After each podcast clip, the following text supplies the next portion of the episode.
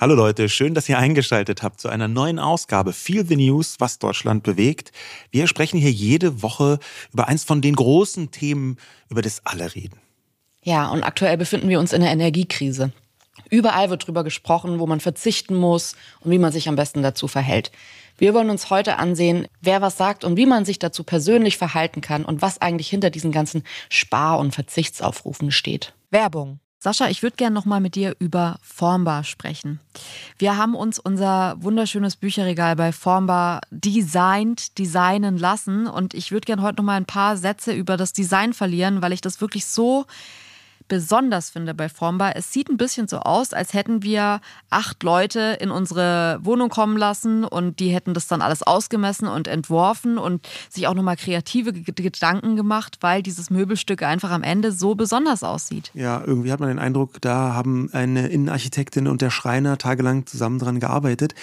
Es ist nämlich so, dass so rein vom Designaspekt, wir haben ja wirklich viele Möbelanbieter ausprobiert, man bei den allermeisten merkt, ah ja, das ist eins von der Sorte. Ne? Man kommt auch zu irgendwelchen Freunden, dann merkt man, ah, guck mal, die haben auch ein Regal von denen, die das dann äh, irgendwoher liefern. Und das ist nicht so bei Formbar. Auch deswegen, weil man da in dem Konfigurator das alles ziemlich gut einstellen kann und da auch Designs drin hat, so vorgegebene Muster, die es woanders gar nicht gibt und die so ganz kleinteilig auch änderbar sind und personalisierbar sind.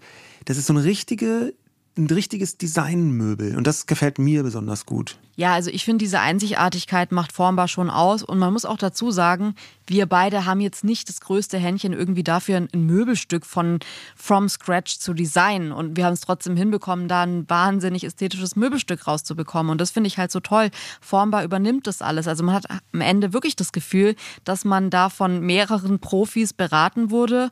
Und auch wenn man alles selbst konfiguriert, ist es ja so, dass am Ende nochmal DesignerInnen von Formbar drüber sehen, was ich auch super entlastend finde, dass man nicht selbst irgendwie dann Angst hat, irgendeinen Fehler im Design gemacht zu haben, der einem dann erst auch beim Aufbau auffällt, weil man natürlich das nicht studiert hat oder Ahnung davon hat. Und gerade da setzt Formbar an und ihr kriegt wirklich, geht mal auf die Formbar-Seite, auch auf Instagram und schaut euch einfach an, was da für Ergebnisse rauskommen können und lasst euch inspirieren. Es ist wirklich einfach ein absolutes kreatives Paradies. Ihr könnt jetzt auf form.bar slash Herzensmöbel, also mit OE gehen und dort mit dem Code Herzensmöbel sagenhafte 30% Rabatt insgesamt bekommen.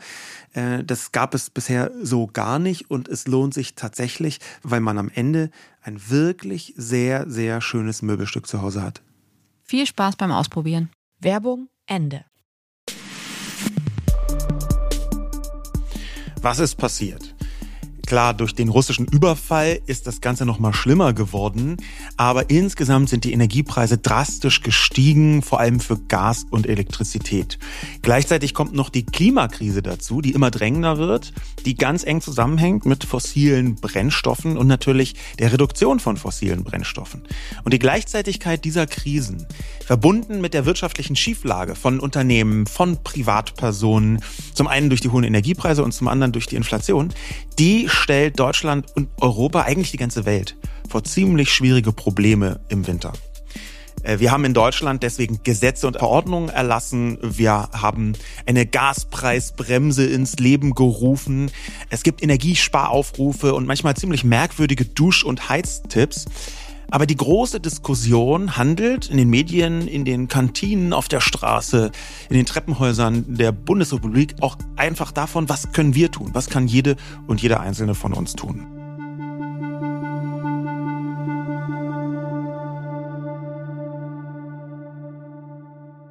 Ja, und warum machen wir diese Sendung? Also in den letzten Wochen hört man ja immer häufiger, habt ihr wahrscheinlich auch schon gehört, den großen Begriff Verzicht. Soll man jetzt die Lichterkette im Keller lassen? Ist jetzt der Zeitpunkt, sich an kalte Duschen zu gewöhnen? Wie ernst ist die Lage eigentlich gerade? Aktuell befinden wir uns in einem Zwiespalt. Man hört irgendwie auf der einen Seite manche Aussagen, die klingen nach, es wird alles wieder gut, es ist doch nicht so schlimm, wie man eigentlich gedacht hat. Und dem gegenüber stehen aber auch so Weltuntergangsszenarien von Menschen, die einen schaudern lassen. Man kann sich momentan eigentlich zu jeder Haltung eine Person suchen, die öffentlich den eigenen Standpunkt stützt. Aber die große Frage dahinter, wie ist es wirklich?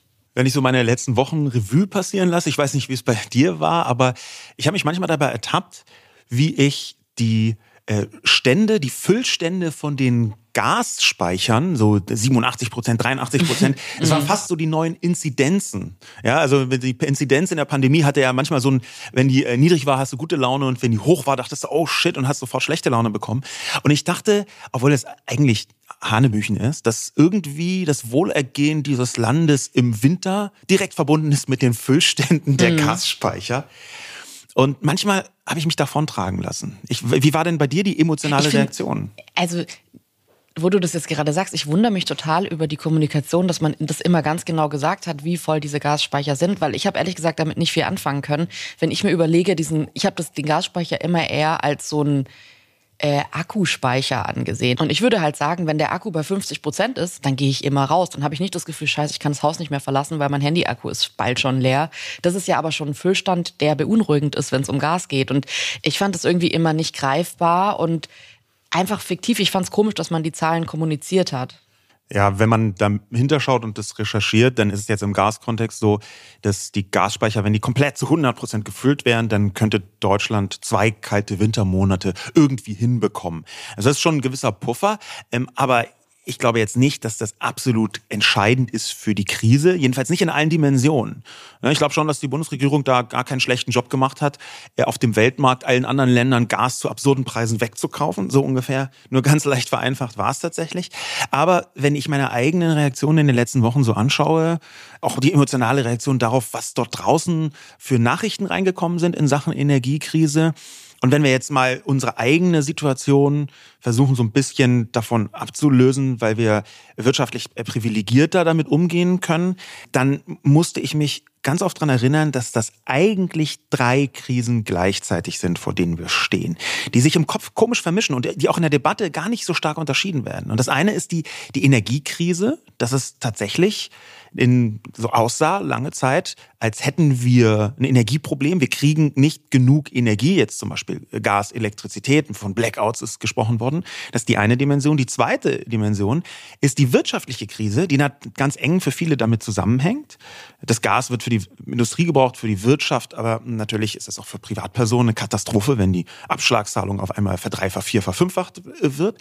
Und das dritte ist die Klimakrise, die damit direkt zu tun hat und natürlich damit zu tun hat, dass wenn man jetzt schnell viel Gas besorgen muss, das ist jetzt nicht super optimal, weil auch das ein fossiler Brennstoff ist in Sachen Klimakrise. Und ich habe immer versucht, die so ein bisschen auseinander zu definieren für mich, ähm, um nicht so ein großes, um Gottes Willen, wir stehen vor einem unbewältigbaren Berggefühl äh, mit mir rumzutragen.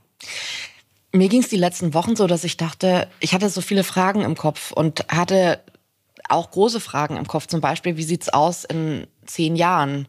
Wie werden diese Krisen, jetzt wirklich mal alle drei Krisen, die du so erwähnt hast, vielleicht auch, weil sie so ein bisschen Hand in Hand gehen und sich ja auch bedingen, äh, die Welt verändern. Vielleicht wird es irgendwie in zehn Jahren so sein, dass man so lächelnd auf ich sag jetzt mal Freibäder, beheizte Freibäder guckt und sagt, wie verrückt war das, dass es einfach in jeder Stadt ein Freibad gab, das beheizt wurde.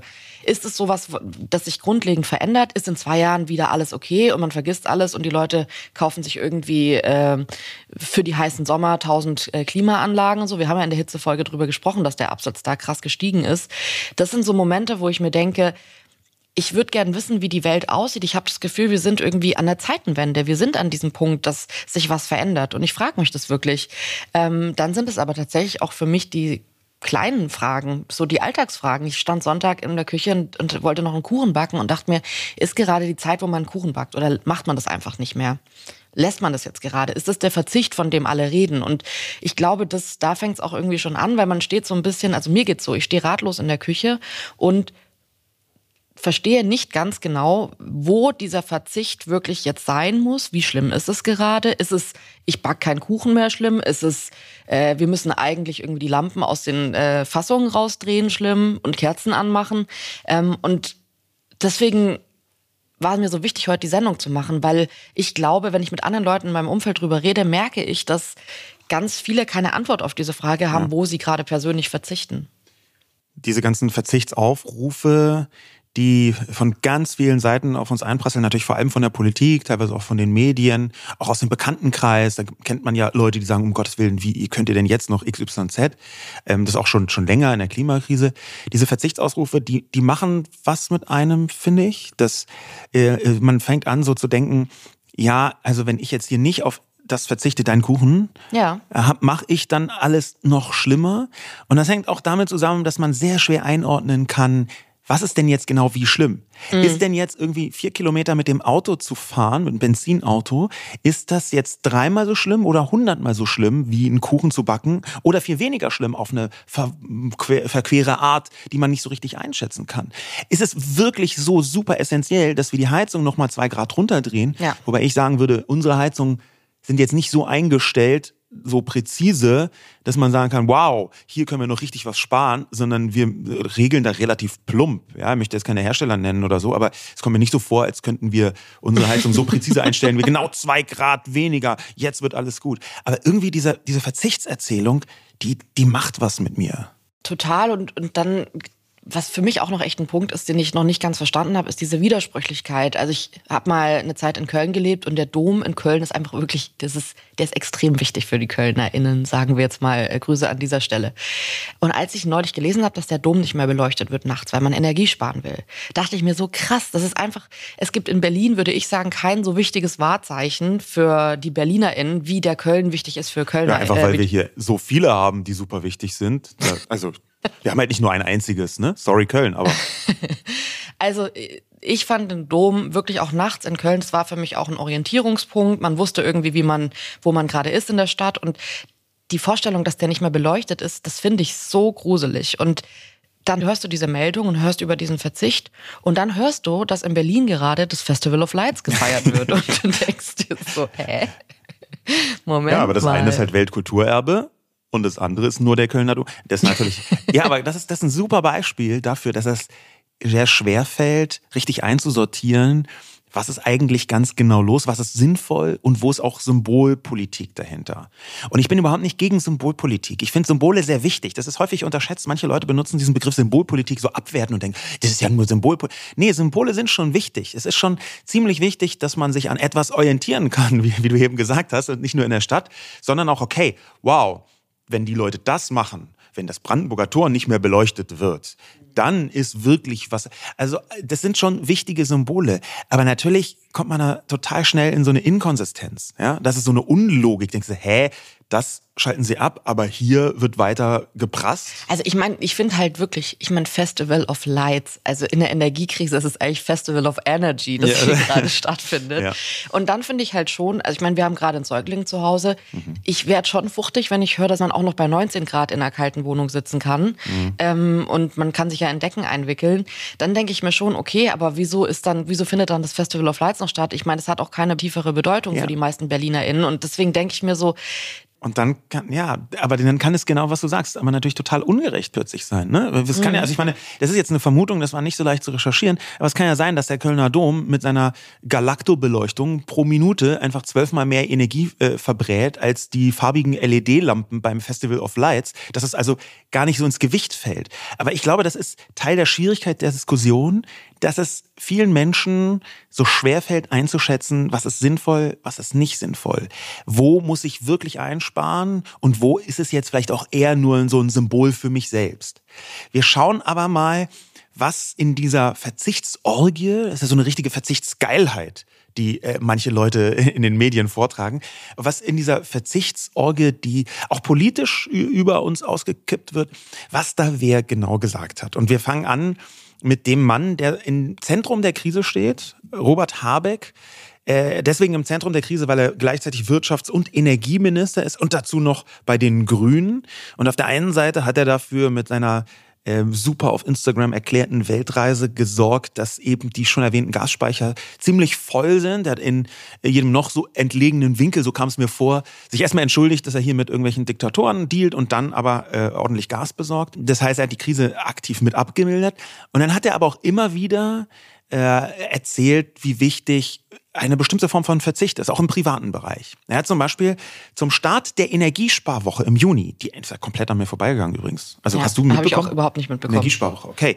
Aber zum Start dieser Energiesparwoche hat er gesagt im, im Spiegel, jeder Prozentpunkt zählt ähm, und hat praktische Spartipps aus dem Ministerium mit verbreiten lassen. Also ganz konkret an private Verbraucher gerichtet, regelmäßig das Eisfach abtauen, Duschkopf wechseln oder die Büros äh, auf LED-Beleuchtung umstellen. Ähm, das war so ein bisschen Wie hast du das aufgefasst, als du das gehört hast? er hat dazu gesagt, wenn das viele machen, bringt das in der Summe wirklich was. Aber das war für mich so ein Micromanagement, was ich merkwürdig fand. Also Duschtipps von PolitikerInnen, da haben wahnsinnig viele, vor allem also Konservative und Rechte, äh, sehr drastisch reagiert. Und das war ein Moment, wo ich das nachvollziehen konnte. Ja, und auch Aber man Liberale. könnte ja auch sagen, Kleinvieh macht auch Mist. Ja, aber Kleinvieh macht auch Mist. Ist so, also das ist mit einer der schmerzhaftesten Boomer-Sprüche, würde ich sagen, die ich in, meiner, äh, in, in jungen Jahren äh, erlebt habe, ähm, weil Kleinvieh macht auch Mist. Mag zwar stimmen, das eignet sich aber total gut dafür, zu überdecken, dass Großvieh noch viel mehr Mist macht. Ja, und wenn du den ganzen Tag irgendwie deine Duschköpfe auswechselst, ständig dein Eisfach abtaust ähm, und nebendran ist einfach so ein riesen Heizkraftwerk, was sagt, ey, wir gehen nochmal jetzt äh, nochmal richtig Kohle nachkippen oder so. Das hört sich jetzt populistisch an. Ähm, aber ich glaube, natürlich bringt das in der Summe etwas, aber weiß nicht, Eisfach abtauen gegen Putin, das hört sich nicht an wie das Generalrezept für diese Krise. Ich habe das ein bisschen anders gesehen. Ähm, ich fand, das war, also ich mag ja eh auch Habecks ähm, Kommunikation eigentlich sehr gerne. Wir haben die hier ja auch schon an anderer Stelle gelobt. Und ich hatte bei diesem Beispiel eher das Gefühl, ich wusste, ich habe verstanden, warum das so negativ aufgefasst wurde. Ich finde aber, ähm, Habeck kommuniziert so offen in dieser ganzen Krise, sagt, was das Problem ist, wo, wo er gerade dran arbeitet, wo man hin muss, dass ich's eigentlich eine gute Intention fand, zu sagen, hey, das wären jetzt mal so ein, zwei, drei Punkte, wo ihr vielleicht auch was tun könnt. Und ähm, das wurde ja ganz anders aufgefasst, von wegen, von wegen, er habe, lässt jetzt hier eine Verbotsliste durchgehen und man muss irgendwie unter der Dusche an Robert Habeck denken und äh, nach drei Minuten stellt sich das Wasser automatisch ab. Gibt das Leute, die ja das wahrscheinlich so. sowieso machen. Genau. Das ist ja nicht so. Ähm, ich kann verstehen, dass es so aufgefasst wurde, empfinde es aber selbst eher als interessant, weil ich schon sagen würde, vor dieser Energiekrise, glaube ich, gab es kein kollektives Energiespar. Also ich meine, gut, ich komme aus Schwaben, da gibt es ein kollektives Energiesparverständnis.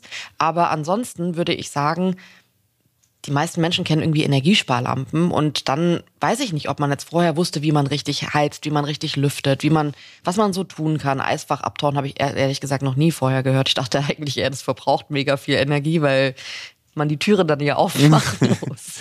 ja, also ich fand das äh, gar nicht so schlecht von der Intention, verstehe aber, dass es wahrscheinlich von der Kommunikation einer zu viel war für viele Menschen, gerade auch wenn man Angst hat vor dem, was da kommt.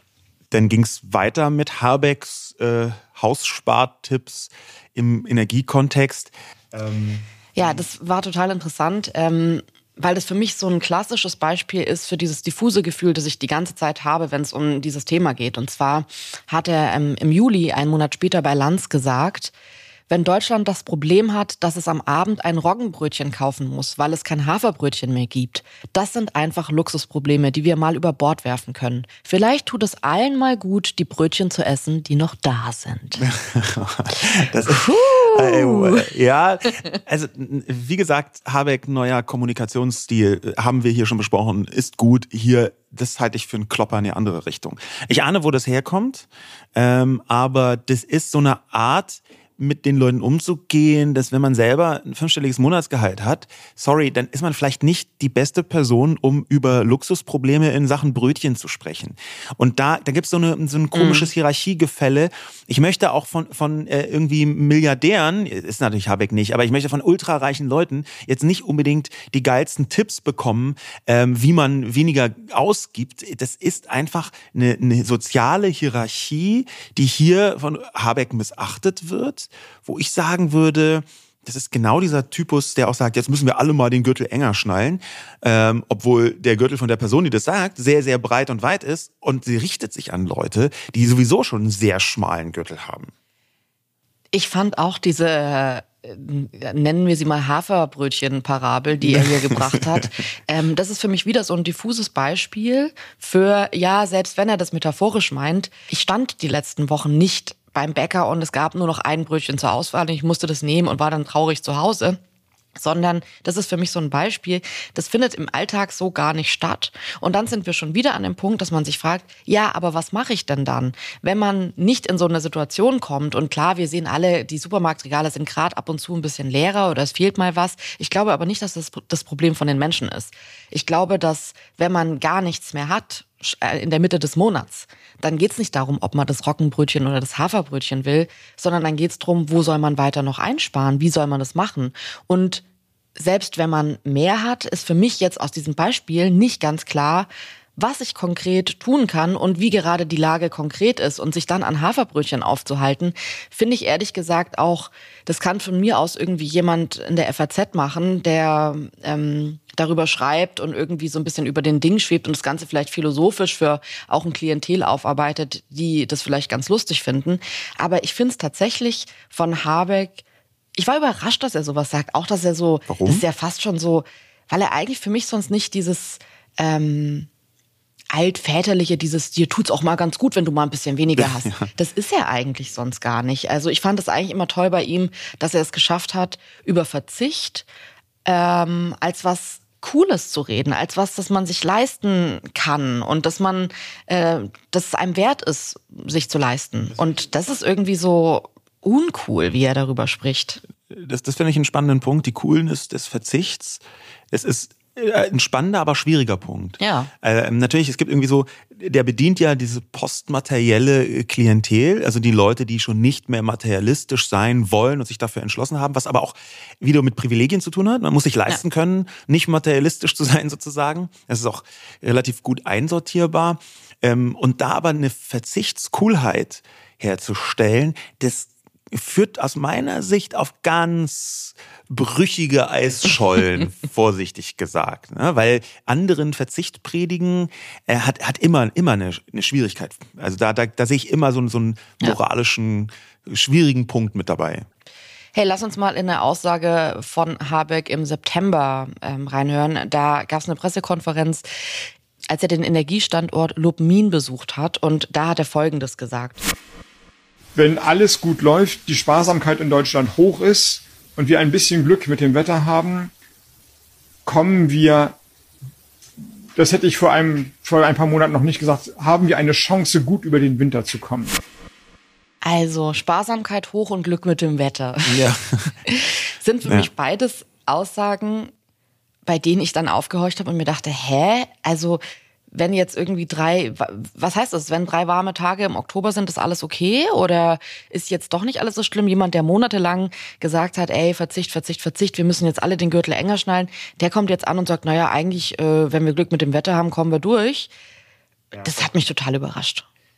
Ich glaube, dass hier eine Stärke von Robert Habeck sich verwandelt hat in eine Schwäche, was die Kommunikation angeht. Äh, Habeck kann sehr situativ, nachvollziehbar kommunizieren. Deswegen ist dieses absurde Roggenbrötchen-Problem. Ich weiß gar nicht, ob überhaupt eine Person in Deutschland schon jemals gedacht hat, Mist, ich will am Abend ein Haferbrötchen kaufen und jetzt gibt es nur ein Roggenbrötchen. Ähm, äh, also jemand, der sonst aber sehr, sehr gut kommuniziert, der tut das jetzt Habeck in diesem Fall immer sehr situativ. Der macht das anfassbar.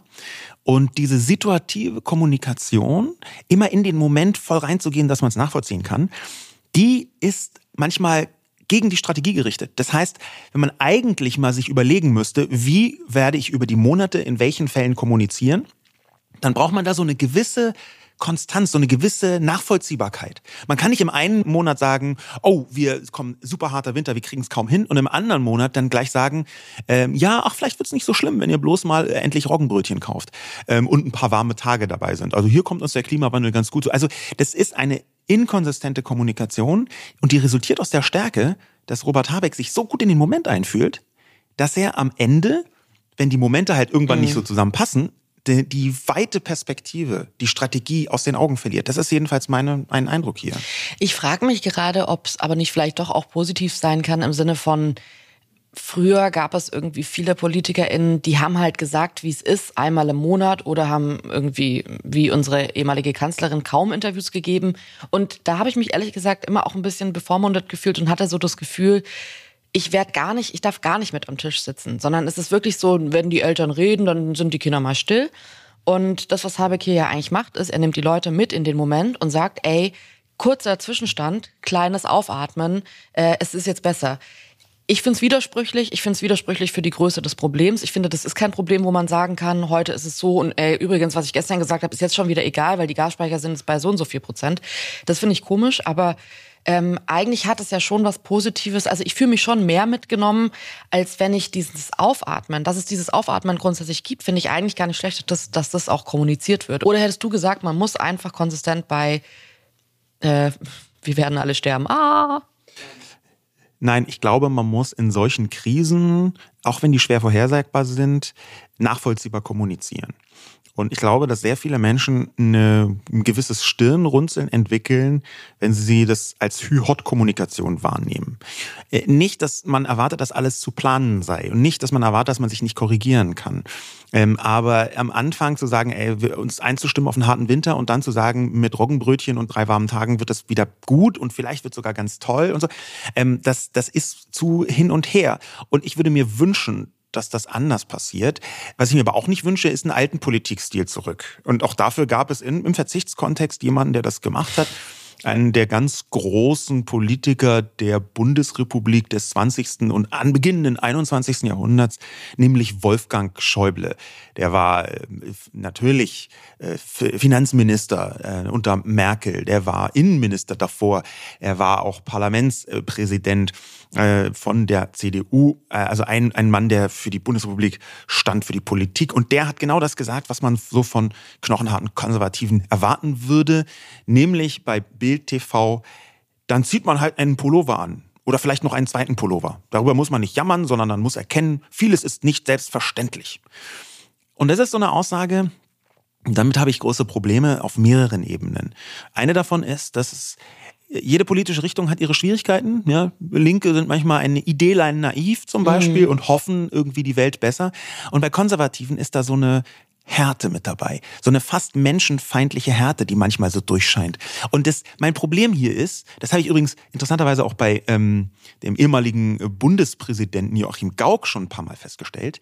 Sowas sagen Leute, ziehen man halt einen Pullover an, von dem man ganz genau weiß, die werden, egal wie teuer Heizen ist, niemals in ihrem Leben einen Pullover anziehen müssen, weil sie einfach wirtschaftlich komplett unabhängig und abgesichert sind.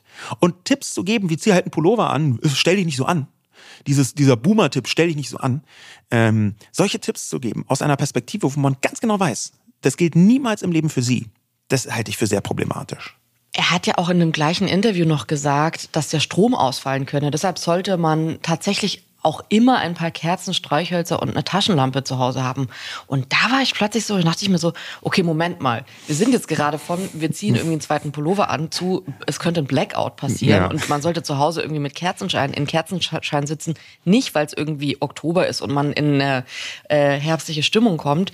Also da hatte ich, also das ist für mich ein Weltuntergangsszenario, wo ich denke, es ist nicht schlau, in vor einem vor nahenden hohen Rechnungen, Heizrechnungen und vor einem Winter, der kalt wird. Und ich finde allein diese Vorstellung, das macht Angst. Die Vorstellung zu frieren macht Angst, finde ich. Also dieses dann in der kalten Wohnung zu sitzen, ich glaube, jeder kennt das Gefühl, dass man dann irgendwie so noch eine Jacke drüber anzieht und man merkt, oh, es ist immer noch so kalt.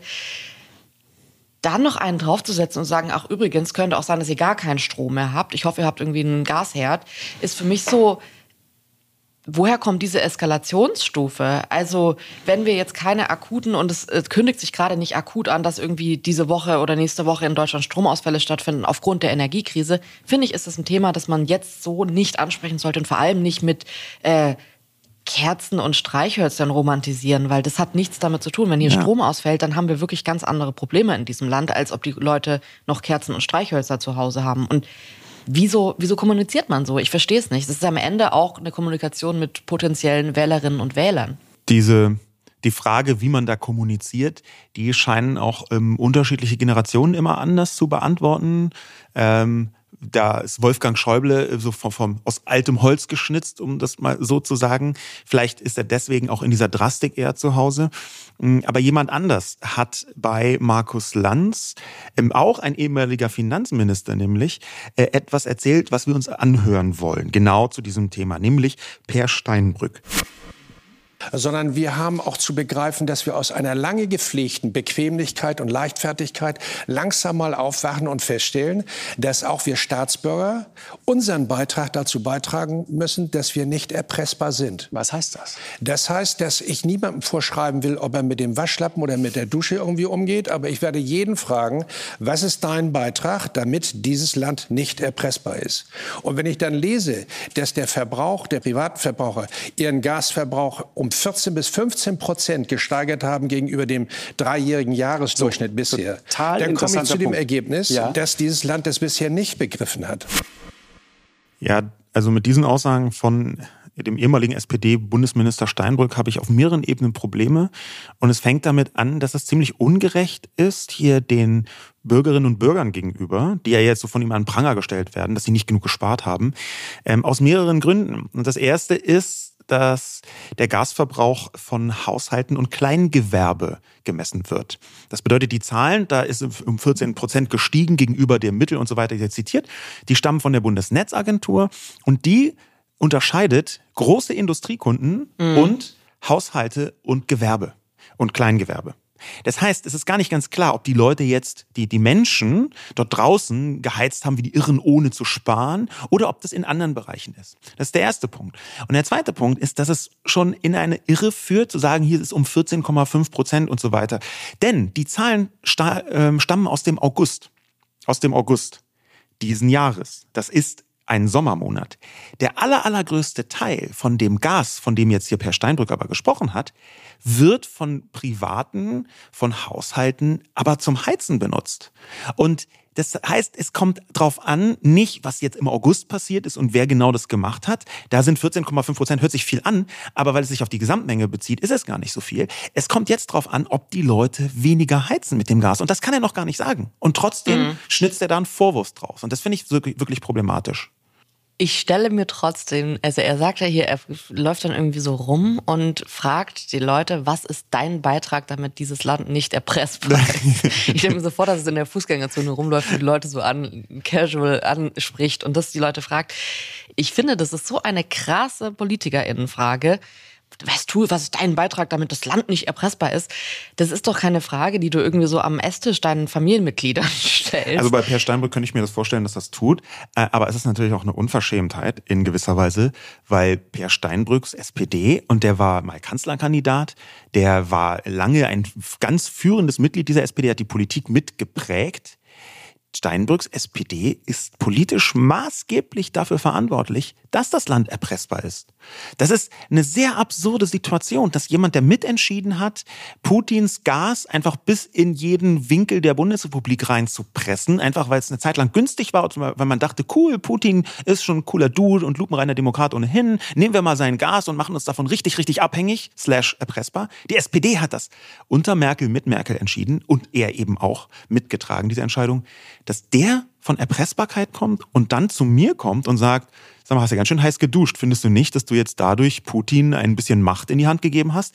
Da ist schon ziemlich viel Unverschämtheit drin. Wenn ich jetzt also konkret äh, Herr Steinbrück treffen würde und er würde mich fragen, was ist dein Beitrag, damit dieses Land nicht erpressbar ist, dann würde ich ihm sagen, hey, äh, mein Beitrag ist, dass ich eine Zeitmaschine erfinde, in der Zeit zurückreise und die Kreuze, die ich damals bei der SPD gemacht habe, einfach widerrufe. Ja, also, weil das ist, das ist für mich schon, das ist für mich schon nah an der, an der Frechheit, an der Unverschämtheit, wie er das äh, hier bei Markus Lanz vorträgt. Ich, ich störe mich auch irgendwie an diesem Begriff, was ist dein Beitrag? Weil das ist so, das ist eine Frage, ganz ehrlich, wenn man sich auf diese Frage vorbereitet, dann hat die Person, die irgendwie einen Pool zu Hause hat und den jetzt nicht mehr beheizt, eine Antwort darauf und kann sagen, hey, mein Beitrag ist, wir haben einen Pool, wir beheizen den nicht mehr. Und dann gibt's aber die einkommensschwache Familie, die auf ihren Jahresurlaub verzichtet für diese ganze Krise.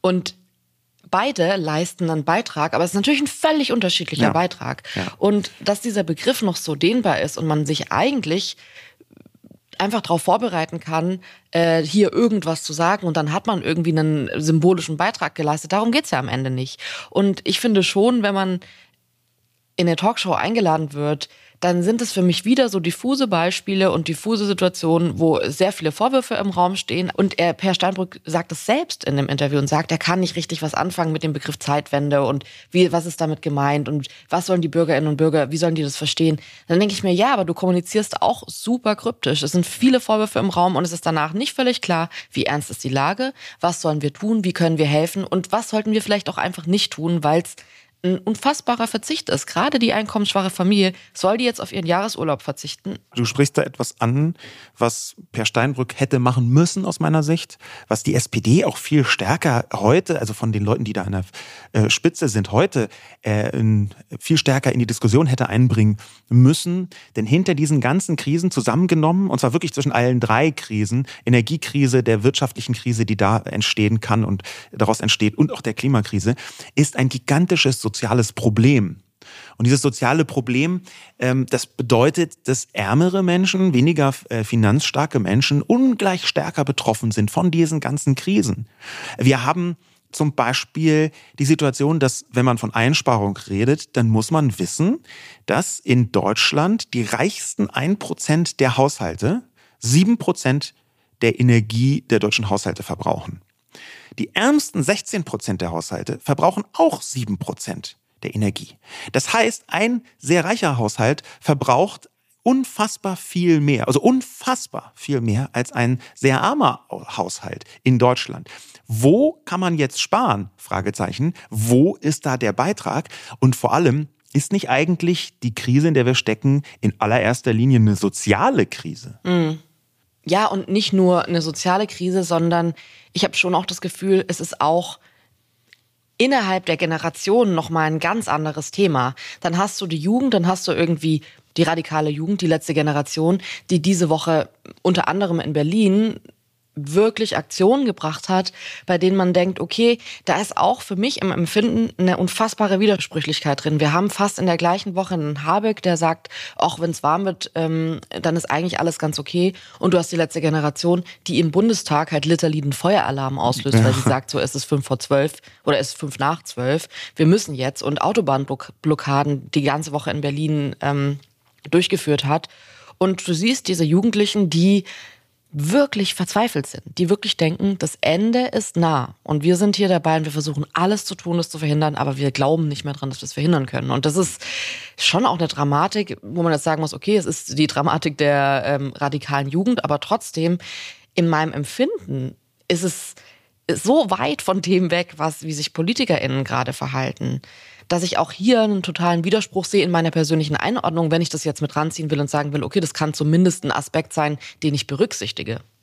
Wie geht's dir? Wie, wie nimmst du das wahr, was die diese Woche in Berlin getrieben haben? Und ähm, wie zahlt es vor allem auf ein persönliches Empfinden, wie man sich jetzt verhalten soll, ein? Das ist aus meiner Sicht sehr problematisch, was die da tun. Äh, auf der einen Seite bin ich froh, dass sie sich abgespalten haben, gewissermaßen, ob das jetzt faktisch abgespalten ist oder nicht, aber dass ähm, Fridays for Future, von denen ich viel halte, ähm, dass die immer wieder auffallen, zwar durch öffentlichkeitswirksame Aktionen, aber dass sie eine bestimmte Grenze nicht überschreiten. Und die letzte Generation, das sind ganz offensichtlich Leute, denen Fridays for Future zu lasch war, die da noch mehr auf den Schlamm hauen wollen. Das war bei Extinction Rebellion auch schon so. Ähm, und bei der letzten Generation habe ich ganz starke Weltuntergangssekten-Vibes. Ähm, die Erzählungen, die sie da bringen, die halte ich für sehr problematisch. Die machen junge Menschen noch eher verzweifelter. Die Radikalisierung basiert aus meiner Sicht auf einer Art ähm, Weltuntergang, der so hm. links gewendet ist. Früher war Weltuntergang immer eine rechte Erzählung. Ja, jetzt kommt der große Endkampf, sonst geht die Welt unter. Wir müssen alle zusammenhalten. Wir und das die Nation. Ähm, und jetzt ist es aber eine, eine linke Erzählung, die äh, den, einen Weltuntergang an die Wand malt und aus meiner Sicht sogar unabhängig davon, ob die bis ins Detail recht haben oder nicht, mhm. ist die Art und Weise, wie man das emotional inszeniert, super problematisch. Wenn Menschen denken, wenn wir jetzt nicht das hier tun, dann werden alle sterben, dann sind sie, motivieren sie sich zu Situationen, zu Handlungen, zu auch zu Aussagen, die ich für problematisch halte. Mir kommt es nicht so vor, als gäbe es dann noch einen Rest, die behaupten immer, nein, nein, wir haben noch eine Chance, wir müssen bloß jetzt sofort. Ähm, die betonen nicht die Chance, sondern sie betonen in ihrer gesamten Kommunikation, in ihren Aktionen ähm, aus meiner Sicht sehr kontraproduktiv den Weltuntergang, dass er im Prinzip schon fast da ist. Und jetzt geht es nur noch um Schadensbegrenzung. Wie gesagt, ich möchte nicht die Analyse für sich komplett als falsch bezeichnen. Ich möchte aber schon ihre Reaktionen für sehr problematisch äh, halten. Aber findest du jetzt, weil ich war ehrlich gesagt ein bisschen überrascht, als ich das gelesen habe mit dem ähm, Auslösen des Feueralarms im Bundestag. Ja. Ich mir blutet das Herz bei der Vorstellung, dass es irgendwie Krankenwägen gibt, die auf, dem, auf der Stadtautobahn sind und dann nicht da durchkommen, weil die sich da festkleben, Leute nicht zur Arbeit kommen, die Kinder nicht weggebracht werden können, auch wenn Notfälle sind und, und, und. Ich finde aber, dass das eine andere Qualität hatte diese Woche. Sie haben auch angekündigt, dass sie radikaler werden wollen, dass es nochmal äh, auch größere Aktionen geplant sind. Aber das hat für mich plötzlich so eine Qualität angenommen, die, man könnte ja jetzt eigentlich denken, oh, ein Feueralarm auslösen ist doch nicht so schlimm. Aber da ging es mir so, ich habe die vorher eher, ich fand es eher interessant und habe da drauf gesehen und dachte mir, ach, okay. Und du hast die ganze Zeit schon gesagt, okay, da muss man aufpassen, das wird das wird irgendwie krass werden bei denen. Und diese Woche hatte ich zum ersten Mal das Gefühl, ich sehe, was du meinst und die überschreiten gerade für mich Grenzen, von denen ich denke, was ist die nächste Eskalationsstufe? Man kann ja irgendwann auch nicht mehr weiter hocheskalieren. Es gibt eine Taktik, die quasi aus dem politischen Playbook ist, der öffentlichen Manipulation. Ähm, ich glaube nicht, dass die hier bewusst angewendet wird, aber die Wirkung ist gut nachvollziehbar. Und diese Taktik heißt, oder sogar Strategie, ähm, Subversion durch Überaffirmation. Das bedeutet, dass man etwas so hart und radikal und heftig stützt, hm. dass die Leute skeptisch werden. Ja? ja. Das wäre, wenn man jetzt zum Beispiel sagen würde, man ist Angela Merkel-Fan, dann kann man Merkel dadurch schaden, also subversiv agieren, dass man sagt, Merkel ist die allerbeste und es laut rausschreit, Merkel ist eine Göttin der Politik. Und so, dass Leute, die selbst für Merkel sind, schon langsam ein bisschen misstrauisch werden und denken, und sagen, Bro, sei mal kurz ja, still, so äh, Merkel mal alle cool, einen Gang zurückschalten. Und diese Subversion durch Überaffirmation ist aus meiner Sicht das, was die letzte Generation leider tut. Ich glaube nicht, mhm. dass sie es bewusst tun, aber sie geben Menschen, die dem Ganzen ohnehin skeptisch gegenüberstehen, so viel Anlass, ja. diese ganze Bewegung für eher ähm, komisch und radikal zu halten, dass ich glaube, dass sie die, dem eigentlichen Ziel eher schaden. Und das Interessante ist, aus meiner Sicht, dass es einen Gegenpol dazu gibt. Ähm, eine Frau, die äh, in Deutschland äh, steht für Fridays for Future, äh, Luisa Neubauer nämlich, die ich immer als so klug, also ich finde, die ist ja, super jung, so aber so, so klug und so präzise und die könnte eigentlich stockwütend sein. In einem Spiegel-Interview sagt sie zum Beispiel, sie kann eigentlich nicht mehr auf Veranstaltungen gehen ohne Security, weil sie sonst angegriffen wird. Also sie könnte einfach stockwütend, ist sie vielleicht auch, aber trotzdem so überlegt und so strategisch und so präzise und auch so mit, mit, mit so einer, mit so einem Gespür für die politische Öffentlichkeit zu kommunizieren, das finde ich schon äh, unbedingt bewundernswert. Und die hat etwas zu diesem ganzen Komplex, den wir jetzt abgebildet haben. Energiekrise, auch wirtschaftliche Krise und Klimakrise. Diese drei Krisen zusammen, die hat etwas gesagt, was das miteinander verbindet und aus meiner Sicht zum klügsten gehört, was ich in diesem Kontext bisher gelesen habe. Sie hat zum Spiegel nämlich auf die Frage gesagt, müssen wir also alle unser Verhalten verändern, nachhaltiger konsumieren, nicht mehr fliegen, weniger Auto fahren? Da sagt Luisa drauf, in einer Welt, die nicht nachhaltig ist, ist es ein Privileg, nachhaltig leben zu können. Der Zug ist oft viel teurer als der Flug, das Bio-Lebensmittel teurer als das andere und so weiter. Wer die Möglichkeiten hat, sich nachhaltig zu verhalten, den würde ich immer dazu ermutigen. Nicht nur für die Welt, vielmehr für sich selbst. Die Art, wie wir unser Leben führen, kann dafür sorgen, dass wir besser mit dem Zustand der Welt klarkommen. Es reduziert die Dissonanzen im Leben und es kostet meiner Erfahrung nach weniger Kraft, sich nicht ewig gegen die eigenen Werte zu entscheiden. Aber die großen Hebel liegen nicht dort, wo wir für uns allein entscheiden, ich esse jetzt Tofu. Die großen Hebel liegen dort, wo wir uns organisieren, strategisch Druck ausüben und den Wandel initiieren. Und da werden alle gebraucht, die mitmachen können. Niemand will, dass jetzt jemand nicht zur Klimademo kommt, äh, nicht zur Klimademo kommt, weil die Turnschuhe nicht nachhaltig sind. Ah, wirklich, es, ist, es tut mir einfach so gut, jemanden zu sehen, der, und ich meine, Luisa könnte ja wirklich ähm, super, super krass aggressiv kommunizieren und sie hätte auch für mich allen Grund dafür, auch so zu kommunizieren. Und ich würde sie eher wahrscheinlich genauso zuhören, weil ich finde, alles, was sie sagt, auch wenn sie aufgebracht ist, echt so, das, das nehme ich mit und das brauche ich total. Ich finde es aber krass, dass sie hier ja eigentlich drei Schritte zurück macht und nochmal besinnt ja. und sagt, Leute, das ist doch ein easy Target, jetzt auf die nachhaltigen Schuhe zu gehen, das machen wir nicht. Das, das ist doch nicht das Ziel. Ja. Und das mitzunehmen, ähm, war für mich ehrlich gesagt hilfreich, oder hilfreicher als alles, was ich vorher so über dieses Thema gelesen habe und vor allem als gerade wenn Leute Verzicht aufgebracht haben, da war immer so viel Bevormundung dabei ja. und Ausgrenzung und Abgrenzung und auch, dass sie einfach nochmal sagt, hey, es wäre ja auch total einfach jetzt zu sagen, ja, also ich habe schon hier und hier verzichtet, wie sieht's denn mit euch aus? Und dass ja. sie aber gleich dazu sagt, Leute, es gibt Menschen, die können einfach nicht verzichten, weil die haben schon nicht, für die stellt sich gar nicht die Frage, fahre ich mit dem Flieger oder mit der Bahn in den Urlaub, sondern die fahren nicht in den Urlaub. Das heißt, die können gar nicht verzichten auf Urlaub. Das ja. sind so Momente, wo ich richtig Gänsehaut bekomme und mir denke, okay, das ist so toll, dass Luisa da ist und dass sie den Platz nimmt. Und deswegen auch nochmal hier an der Stelle, es tut mir unfassbar leid, wenn ich höre, dass sie nicht auf Veranstaltungen gehen kann ohne Security, weil dass sie diese Freiheit nicht mehr hat, also dass sie von Menschen, was ist der Preis dafür, dass sie so spricht und dass das der Preis ist, das tut mir einfach unfassbar leid.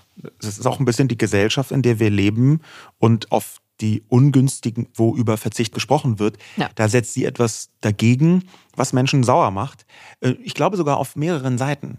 Ähm, ich habe gerade von Leuten, die man eher auf Luisas Seite äh, wähnen würde, ähm, diese Form von Verzichtsneid, diesen Begriff hattest du schon mal aufgebracht, haben wir auch eine Sendung drüber gemacht, gesehen. Also, dass dahinter steht, wenn ich äh, äh, verzichte, dann musst du aber auch verzichten, sonst bist du ein schlechter Mensch. Und da ist da so eine Verzichtsgeilheit mit dabei, die ich für sehr problematisch halte. Und ich glaube auch nicht, dass das ein Weg ist, wie man gesellschaftlich miteinander umgehen kann, wenn man sich zeigt, wie wahnsinnig cool man ist, dass man hier schon wieder richtig geil verzichtet hat ähm, und das einfach nur noch symbolisch hochträgt. Vor allem deswegen, weil er auch ganz schwer einzuschätzen ist, ist, wie schlimm ist denn jetzt zum Beispiel Milch zu trinken, in Klammern, die irgendwie 20 Kilometer entfernt hergestellt worden ist und stattdessen äh, lieber Hafermilch oder sagen wir mal Mandelmilch zu nehmen, die aus Kalifornien kommt. Also da gibt es so ganz viele verschiedene Facetten, die es gar nicht so leicht machen, über Verzicht im Detail zu sprechen. Und Luisa entlastet hier die Verzichtsdiskussion sehr, sehr klug. Ja, vor allem entlastet sie diese, diese Diskussion auch auf eine Weise, die wir hier im Podcast auch immer wieder predigen. Ähm, wenn ich mir diese Woche ansehe, Markus Söder, der sagt, ich will kein schlechtes Gewissen haben, wenn ich mir zehn Bratwürste bestelle wurde ähm, in der Bild getitelt als Söders Anti-Vegan-Ansage dann denke ich mir, wir haben zum einen irgendwie Leute, die über Verzicht total klug sprechen. Und zwar Menschen wie Luisa, die sagen, es geht nicht darum, dass ich euch jetzt sage, ihr dürft keine zehn Würstchen mehr essen oder was weiß ich, was nicht mehr so und so lange duschen. Sondern es geht um die größere Sache, wir müssen uns drauf besinnen. Die holt ja eigentlich diese Diskussion in eine total überlegte Ecke, wo man sagt, hey cool, es geht also gar nicht darum, jemandem zu sagen, was er tun und lassen darf. Und dann gibt es für mich, in dem Moment ist für mich Söder auch echt ein Populist, der sich hinstellt und irgendwas nimmt, das hatten wir auch schon bei dem Laila-Beispiel, dass er sich hinstellt und sagt, mir verbietet niemand meine zehn Bratwürste, die ich mir bestellen will. Also erstmal, welche Person frisst zehn Bratwürste? Ja, und dann so ein absurdes Bild, aber er macht halt was auf, was ihm niemand verboten hat. Und es zahlt am Ende darauf ein, dass eine Luisa auf einer, auf einer Veranstaltung von Menschen, also mutmaße ich jetzt, aber dass, dass sie angemacht wird von Menschen, die sagen, und du willst mir meine zehn Bratwürste verbieten, wo man sich denkt, nein, Markus Söder hat das aufgebracht. Ja. Luisa hat nichts zu den zehn Bratwürsten gesagt. Das ist so der klassische Pappkamerad, ja, ja. Also dem zu widersprechen, was niemand äh, gefordert hat. Ähm, und gleichzeitig äh, finde ich so interessant, die Bigotterie da drin steht. Ne? Äh, Markus Söder ist jemand, der hat Kreuze aufhängen lassen in Schulen wegen christlichen Werten und ist der christlich-sozialen Union vorgestellt, ist also da äh, derjenige, der die CSU ver verkörpert.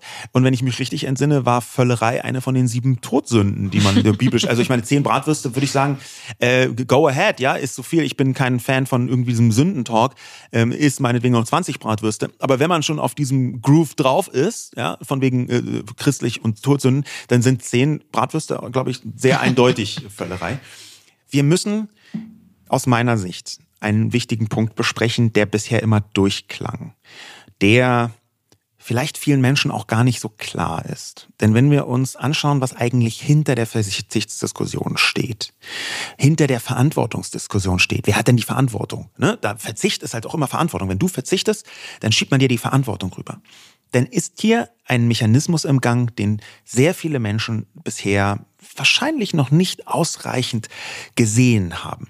Denn wir haben eine absichtsvolle, in Teilen regelrecht als Kampagne gesteuerte Verschiebung der Verantwortung von der Politik und vor allem großen Unternehmen in Richtung Privatpersonen. Wenn immer wir von Verzicht sprechen, ist ja automatisch klar, hier müssen die Bürgerinnen und Bürger, um jetzt mal Steinbrück zu zitieren, ähm, mal endlich ran. Die müssen das jetzt richten. Aber es gibt im Umweltkontext, im Energiekontext, im Klimakontext eine wirklich jahrzehntealte Verschiebung. Wer hat Schuld? Wer hat die Verantwortung? Wer muss verzichten? Von Unternehmen in die Privatleute. Und es fängt damit an, dass zum Beispiel ein Begriff wie ökologischer Fußabdruck, der hat angefangen früher als ein Indikator zur Bemessung der Schädlichkeit von Unternehmen. Ach krass, weil ich hätte jetzt eigentlich gedacht, ökologischer Fußabdruck ist eher sowas, was hat man persönlich für einen ökologischen Fußabdruck? Auf jeden was Fall. hinterlässt man so auf der Welt? Definitiv. So ist es inzwischen auch. Das ist in einem Buch von Jakob Thome haben wir das gefunden. Killscore heißt es. Ähm, da, das ist auch auf Twitter rumgegangen diese Woche, hat er das nachgezeichnet, wie etwas angefangen hat als Instrument, um Firmen unter Druck zu setzen und Firmen einschätzen zu können. Und es ist diffundiert ins Private. Und wir können das immer wieder beobachten. Ganz klar ist das bei dem weltberühmten Carbon Footprint, also dem CO2-Fußabdruck. Der CO2-Fußabdruck ist erfunden worden bzw. groß gemacht worden von British Petroleum, also BP, einer der größten Ölfirmen der Welt.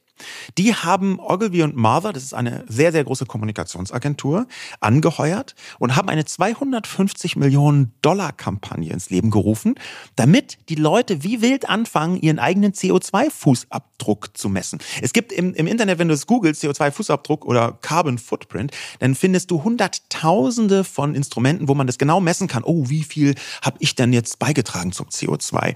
Ist sogar teilweise auf Seiten von Ministerien und politischen Seiten. Und das Problem daran ist, dass in dem Moment, wo man sagt, dein Carbon Footprint ist entscheidend, da geht man gar nicht mehr auf die großen Unternehmen, die jetzt Öl anbieten, sondern man geht auf die Verantwortung der Personen. Das heißt, die ganze Diskussion ist, dass man Menschen auffordert, zeigt euch gegenseitig, wie geil oder wie scheiße euer CO2-Fußabdruck ist, dann Macht seid ihr verrückt, schuld. dann macht ihr uns nicht verrückt. Macht ihr euch gegenseitig verrückt, anstatt auf diejenigen zu gehen, die dafür verantwortlich sind, dass der so hoch ist. Zum Beispiel diejenigen, die bis heute versuchen, die Ölwirtschaft so weit und so lange wie möglich auszunutzen. Es ist eine große Erzählung, die Menschen sind schuld und nicht die Industrie. Und das ist schon häufiger passiert. Es gab, also das eine der ersten fantastischen Beispiele dafür stammt aus Amerika und zwar im Bereich Plastikmüll. Wir wissen heute, dass die Meere voller Plastikmüll sind. Das ist ein gigantisches Problem. Was viele Leute nicht wissen, ist, dass Ende der 60er Jahre, Anfang der 70er Jahre schon mal eine riesige äh, politische Kampagne stattfand gegen Plastikmüll. Wir müssen entweder Plastikmüll ist ein Problem. So krass, dass 1970 sogar der US-Präsident Nixon gesagt hat, wir müssen uns dem widmen. Ja, das war so ein richtig großes Ding. Das hat natürlich die Industrie gar nicht so geil gefunden, die Plastik produziert hat und die Plastik braucht, zum Beispiel Verpackungen von Lebensmitteln. Sagen wir mal McDonald's und Coca-Cola. Und ich erwähne diese beiden Unternehmen deswegen, weil es eine Kampagne in den Vereinigten Staaten gab, die hieß Keep America Beautiful. Das war eine Werbekampagne vermeintlich gegen Müll, gegen Plastikmüll. Aber faktisch hat dabei eine Umprägung der Öffentlichkeit stattgefunden. Mhm. Keep America Beautiful hat gigantische Werbeplakate äh, geschaltet, Landschaften mit so einem weinenden Native American drauf, der im Mitteln von Müll stand und der eigentlich die Natur genießen wollte. Und was ist da passiert? Da hat man, und zwar hinter Keep America Beautiful stand die, Groß die Industrie. Da hat man gesagt, okay, das Problem ist gar nicht die Existenz des Mülls, dass wir diese Verpackungen herstellen, sondern dass die Leute das wegschmeißen. Und hier in den Köpfen ist etwas passiert, nämlich das Wegschmeißen von Plastikmüll irgendwo in die Gegend. Das ist zum Problem geworden und die Herstellung des Mülls, die wurde entlastet. Das war eine Verschiebung von der Verantwortung der großen Unternehmen und der Politik in Richtung Verbraucher. Du bist das Problem Verbraucher. Du musst verzichten. Du bist die Person, die sich ändern muss. Nicht wir sind die, die unser Geschäftsmodell ändern müssen. Und das ist ein Trick, der leider sehr häufig passiert ist. Das ist ein Trick, der tatsächlich auch die Umweltbewegung häufig fehlgeleitet hat. Also sowas wie Jute statt Plastik. Ja, cool, das war in Deutschland ein wichtiger Spruch. Aber auch das ist wieder, du musst eine andere Tüte ver verwenden, sonst geht die Welt unter. Auch das wieder verschiebt das Problem. Und nicht, dass persönlich einzelne Leute nichts tun können. Aber wie Luisa gesagt hat, die großen Hebel sind weniger das eigene persönliche Verhalten. Das spielt mit rein in der Masse. Kleinvieh macht auch Mist, ja. Aber das Großvieh, das muss strukturiert angegangen werden. Ja, okay, krass, so habe ich es doch nicht gesehen. Vor allem, weil der Trick natürlich total funktioniert, dass man jetzt äh, sich bei McDonalds dann irgendwie denkt, ey, wie geht ihr denn mit den Plastiktüten um, die wir euch geben? und es ist natürlich, da ist sofort ein Vorwurf drin, wo man selbst sofort in so eine Ecke gedrängt wird, äh, eher einen Angriff hat, äh, statt äh, dass sie sich verteidigen und man dann natürlich selbst das Gefühl hat, ich muss mich total rechtfertigen, wie ich mit den Plastikbechern umgehe. Ich finde aber, dass da trotzdem ein Punkt drin ist, den ich jetzt nicht unerwähnt lassen will, und zwar, dass ich trotzdem glaube, dass es für ein kollektives Verständnis waren diese Bewegungen wichtig. Und wir leben, also gerade in Amerika, ich weiß, dass es heute noch teilweise äh, dort so ist, dass Menschen einfach keine Teller benutzen, sondern halt Plastikteller und einfach am Ende vom Essen alles wegfeuern, wo du dir denkst, ja gut, aber vielleicht ähm, ist es wichtig, ein kollektives Verständnis auf allen Seiten zu bekommen. Und natürlich, klar, muss man wissen, dass der Hintergrund hier ist, dass die Unternehmen von sich ablenken wollen. Aber ich finde es gar nicht so schlecht, dass es diese Bewegung gab, weil es dazu führt, glaube ich, dass die Menschen zumindest in manchen Bereichen einfach verantwortungsvoller damit umgehen. Und ich habe gerade auch Menschen im Kopf, die irgendwie dann so, ach, keine Ahnung, alles eintuppern und, und wegtuppern. Und ich verstehe, dass es Menschen gibt, die sagen, ich möchte das nicht. Ich möchte irgendwie nicht die ganze Zeit, äh, den ganzen Tag irgendwie meine Sachen in Bienenwachs, äh, Butterbrotpapier einpacken, das ich wiederverwenden kann. Ich glaube, dass man da eine Grenze ziehen muss, die kann persönlich sein, aber so grundsätzlich darüber informiert zu sein, was kann ich tun und was ist wirklich richtig shitty, finde ich persönlich jetzt gar nicht so schlecht, ohne jetzt einen erhobenen Zeigefinger haben zu wollen.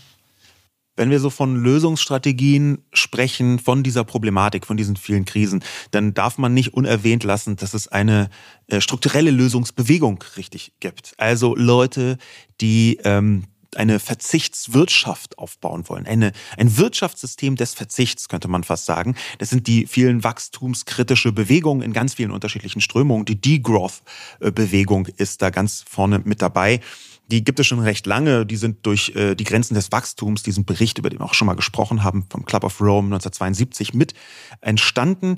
Da gibt es unterschiedliche Leute. Die einen haben so eine richtige Verzichtsgeilheit. Die wollen sagen, wir müssen immer weniger konsumieren, ganz konsumkritisch, auch gegen mhm. den Konsum von Privatpersonen. Ich halte davon nicht überragend viel. Ich glaube, zum einen haben viele von diesen Menschen gar nicht verstanden, dass Wachstum zum Beispiel auch im Digitalisierungskontext stattfinden kann und deswegen gar nicht zwingend, also digitalwirtschaftliches äh, Wachstum Wachstum, das muss gar nicht zwingend mit einem viel größeren Konsum verbunden sein. Zum Zweiten glaube ich, dass Effizienz auch eine Form von Wachstum abbilden kann und die halte ich für marktwirtschaftlich wahnsinnig wichtig. Und zum Dritten sehe ich da auch immer so ein bisschen dieses Problem, das wir auf der ganzen Welt haben nämlich, dass jetzt gerade jetzt, ach cool, wir haben 100 Jahre Saus und Braus hinter uns in den westlichen Industrieländern, jetzt ein bisschen vereinfacht gesagt, ähm, und jetzt gerade, wo äh, Menschen in ärmeren Ländern auch ihren Teil vom Kuchen haben wollen, die wollen auch mal Auto fahren, die wollen auch mal Konsum, jetzt gerade müssen wir alle verzichten, das ist aber wirklich ärgerlich. Also es ist immer so ein bisschen, aus meiner Sicht, ein bisschen so eine, eine, westliche Hybris mit dabei, wo man den Leuten vorschreibt, ey, sorry, ihr kommt mit Idee zu spät mit eurem Konsumwunsch. Hätte ihr vor 100 Jahren reich gewesen gewesen. Schade, ja. leider keine Zeit ja. jetzt.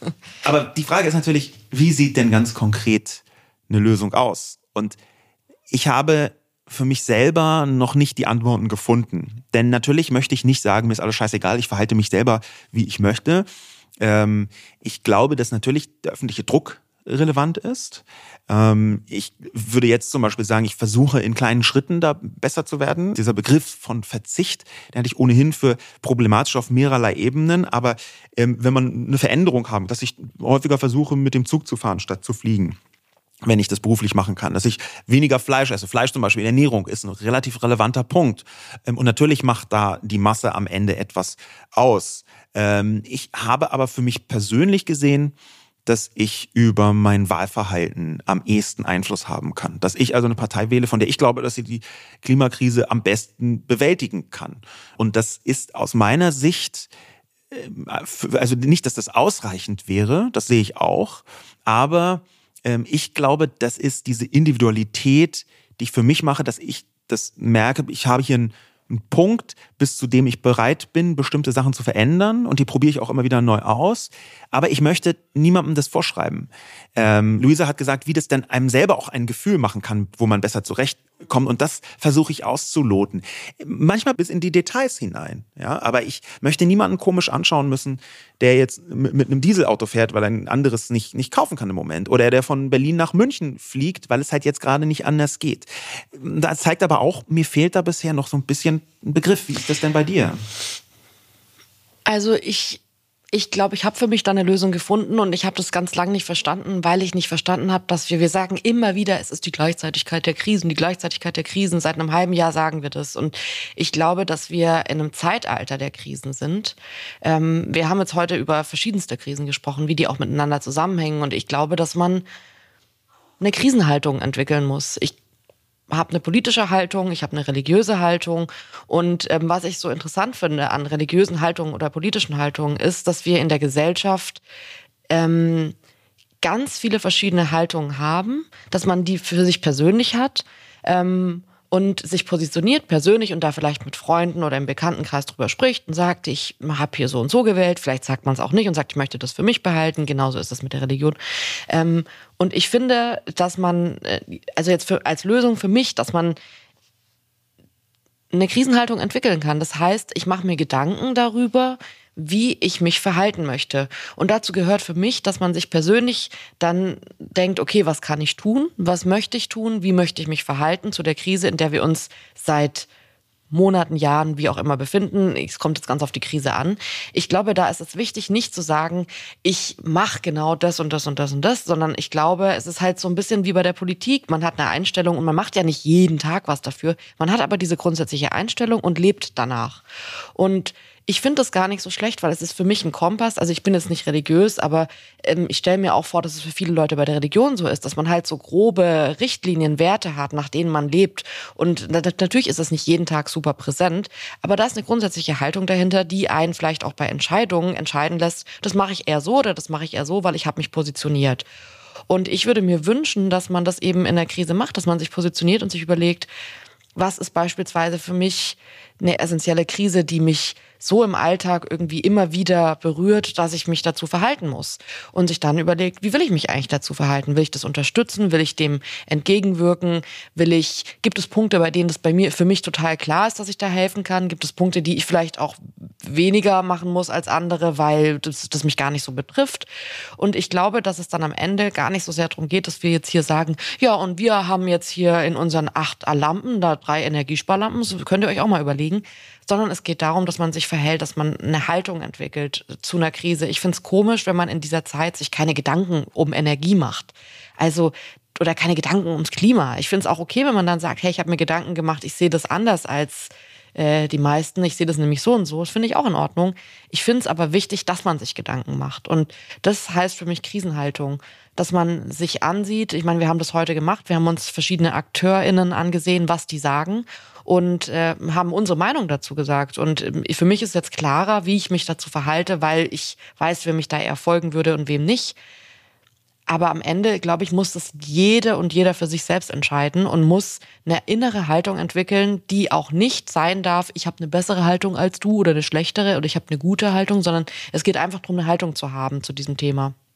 Dein Begriff vom Kompass gefällt mir richtig gut, der Krisenkompass dass man anfängt zu überprüfen die eigenen Handlungen. Und wenn wir so ganz konkret das machen, soll man jetzt die Lichterkette im Keller lassen, dann ist, wenn man dir mit dem Krisenkompass da folgt, die Antwort darauf, das kannst du so oder so entscheiden. Du musst es bloß bewusst tun und merken, okay, diese Lichterkette trägt jetzt dazu bei, dass wir, um mit Per Steinbrück zu reden, ein bisschen erpressbarer sind von Putin. Ich glaube, genau das, diese bewussten Entscheidungen zu treffen das ist etwas, was jede und jeder Einzelne beitragen kann, wie du genau richtig gesagt hast. Leute, das waren unsere Gedanken zu dieser Folge. Schön, dass ihr eingeschaltet habt. Wir hören uns nächste Woche wieder. Und jetzt noch ganz kurz ein, eine Ankündigung in eigener Sache. Wir sprechen nächste Woche über ein Thema, das ihr euch auch viel gewünscht habt, das wir einfach auch ein bisschen länger vorbereiten wollten. Und ihr könnt dazu uns auch noch Fragen schreiben. Ihr könnt uns dazu eure Gedanken schicken. Und zwar in der kommenden Woche einfach über unsere Kanäle Twitter oder Instagram. Und zwar geht's um den Iran und was da gerade passiert. Und falls ihr da Fragen habt, Anregungen habt oder euch was wünscht, dann schreibt uns das sehr, sehr gerne. Und bis dahin, bleibt gesund. Danke fürs Einschalten. Macht's gut.